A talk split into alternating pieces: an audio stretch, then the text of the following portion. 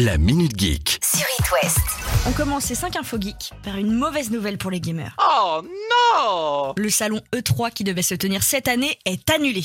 Pour ceux qui ne connaissent pas, l'E3 c'est un salon de jeux vidéo qui se tient chaque année aux États-Unis. Mais c'est une véritable institution hein, pour les passionnés de jeux vidéo. Parce que c'est généralement dans ce salon que de grandes annonces de nouveaux jeux, de nouvelles fonctionnalités sont faites par les professionnels du métier. Mais cette année, ça tombe à l'eau.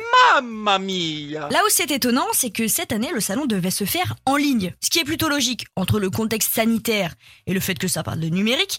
Mais non, ça n'aura pas suffi pour tenir l'événement en juin. Les raisons de cette annulation sont encore inconnues, mais il semblerait que ça vienne d'une part d'une mauvaise gestion, d'un manque de communication et aussi de l'envie de se concentrer pour un retour en physique et plus conséquent pour 2023. Encore faut-il que le 3 revienne en 2023. Qui l'eût cru que les expressions du 19e siècle reviendraient un jour à la mode? Il est l'or, l'or de se réveiller.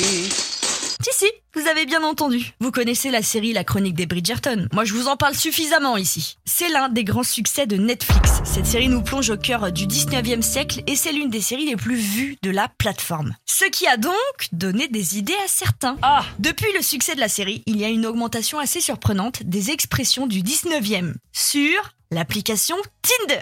Oh, c'est une blague. hein. Eh ouais, maintenant on utilise la drague du 19e pour pécho. C'est le cas notamment pour les expressions faire la cour, duchesse et courtiser, qui profitent d'une hausse sur Tinder. Alors si ça marche pour certains et que vous n'avez pas essayé, il y a même à votre disposition un petit guide de Lady Tindertown pour vous aider. Voilà, moi je vous donne les infos, maintenant c'est à vous de les utiliser à bon escient. Que c'est beau le romantisme 2.0. Mais oui, c'est clair. Si vous en avez marre de Facebook, Twitter, Instagram, TikTok et compagnie, vous pouvez toujours revenir sur MySpace. C'est cela, oui, oui. Vous vous souvenez de MySpace quand même il est de retour Mais non. L'histoire c'est que Anton Rom, un jeune Allemand de 19 ans, s'est amusé à recréer depuis sa chambre le réseau social qu'était MySpace au début des années 2000. Et il n'était pas du tout destiné à ça, le gars. À la fin de ses études, il voulait partir faire le tour du monde, mais Covid oblige, il s'est retrouvé comme nous tous confinés, et vu que monsieur aime coder, fallait bien s'occuper. Entouré par euh, ses parents et autres du même âge, il a constaté en fait que beaucoup étaient nostalgiques et regrettaient MySpace.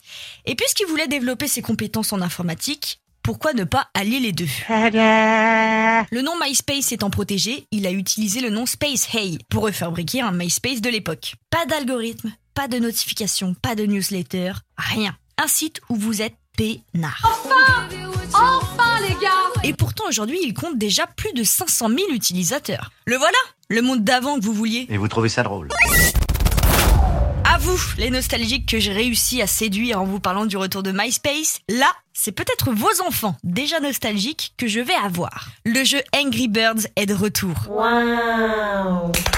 Alors Angry Birds n'était jamais vraiment parti, mais les derniers jeux ne ressemblaient plus du tout à ceux du début, et du coup, pour fêter les 10 ans du jeu, le développeur Rovio a décidé de mettre, ou du moins de remettre en ligne le tout premier Angry Birds. Pas de pub, pas d'achat dans l'appli, tout est comme neuf, du 2012 en 2022. À l'occasion, je vous mettrai un petit coup de polish.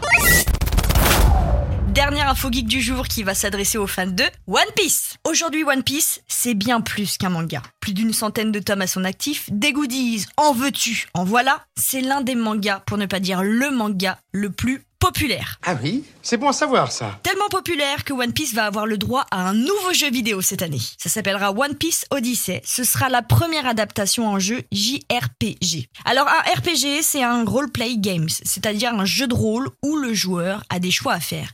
Et le JRPG, c'est la même chose, mais le J c'est pour dire japonais. Donc, jeu de rôle japonais. Mais en fait là, le scénario est un peu plus préécrit et il y a un petit peu moins de choix à faire. Et moi, j'ai rien compris. Bref, un nouveau jeu One Piece qui verra le jour cette année avec déjà un premier teasing vidéo qui est sorti la semaine dernière et qui risque de faire très très plaisir aux fans. Voilà Là, c'est pro Là, je comprends La Minute Geek À retrouver en podcast sur itwest.com et sur toutes les plateformes.